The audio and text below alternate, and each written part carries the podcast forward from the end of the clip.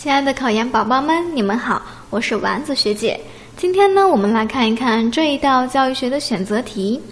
一九一一年成立的清华学堂，它的经费主要来源于哪个国家退回的部分赔款？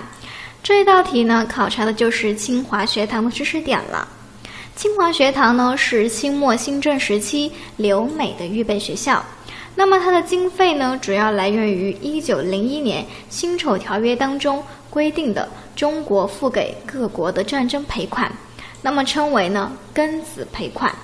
其中呢，美国决定从一九零八年开始，将美国所得的白银以这种先赔后退的方式退还给中国，用于中国派遣留学生的教育经费。所以呢，这道题呢应该选择 B 选项，美国退回的部分赔款。这个知识点，这个细节你记住了吗？